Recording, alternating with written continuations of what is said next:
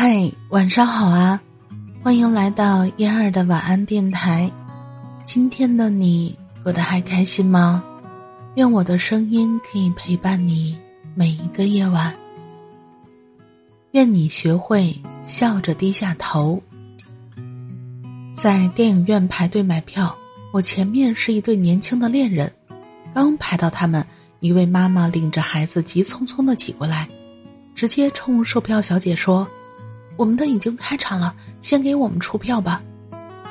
我前面的姑娘不乐意了，说：“您排一下队好吗？”那位妈妈完全不理，直接递钱给售票小姐。孩子急着看，麻烦你先给我们出吧。姑娘有点火，伸手去挡，眼看就要闹起来了。旁边的小伙子轻轻的拉过姑娘，笑着说：“让他吧。”然后示意售票小姐先给那对母子出票。姑娘生气，小伙子笑着拍她的肩膀：“不要紧，我们又不急。”我顿时觉得这个小伙子真帅。有时候跟讨厌的人顶上了，非要较真的话，讲理讲的赢，打架也打得赢，但是赢了一件小事，却损失了时间和心情，划不来。不如低低头。让他过，而更重要的是呢，低了头，心里也不拧巴，还开开心心的该干嘛干嘛，这就是一种境界了。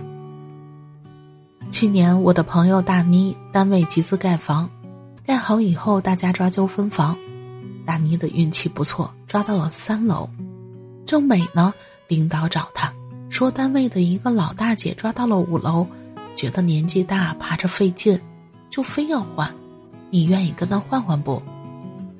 大妮说：“我孩子才三岁，爬五楼也费劲。”领导挺为难的，说：“那个大姐特别难缠，天天打电话给我。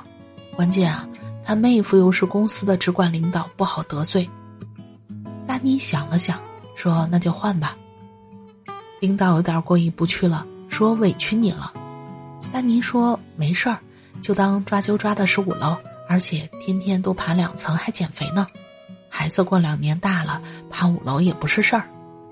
就这么换了，换完呢，大妮也没有觉得委屈，跟那位老大姐还乐呵呵的相处的很融洽。大姐很是感动，跟谁都说大妮好。她的领导也领情，今年有一个去英国学习的名额，二话不说就派给大妮了。这里面可能有其他的成分，但是换房事件功不可没。其实人都不是圣贤，对大妮来说，到手的利益要拱手让人，没点胸怀，没点格局做不到。而让出去以后还能想得开，不怀怨恼，真挺不容易的。只是他做到了，好事儿就跟着来了。人生是一盘很大的棋，你在这里迂回一下，可能就在那里蓄积了力量。该让的让过，不会亏的。用佛家的话说，福报在后面。能在利益或者是非面前笑着低下头的人，想必会活得更加自在安乐。过去我们总是强调，就算含着泪也要昂起头。人生确实需要这般不服输的劲头，但是头要昂得起来，更要低得下去。笑着低下头也是个很美的姿态。很多时候，我们其实更需要有这种姿态，在非原则性的事情面前低个头，不较劲，不偏执，退让一步，做一点不伤筋动骨的妥协。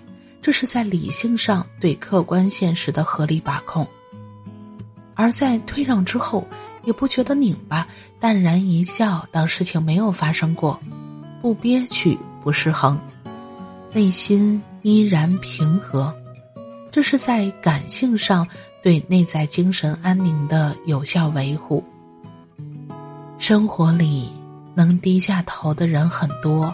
但是多数人是怀着怨愤低下去的，委曲求全，心里百般的不爽，暗暗恨他人无理，怪自己窝囊，想着老子记着这事儿，总有一天要找回来。其实这样呢也不好。想一想，你给了别人便利，放过了别人，却跟自己过不去，不肯放过自己，这多傻呢！主观上不想相争也好，客观上不得不让步也好。如果相让是更好的处理方式，就让一步好了。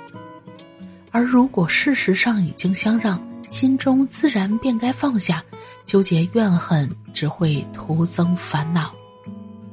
愿你学会笑着低下头。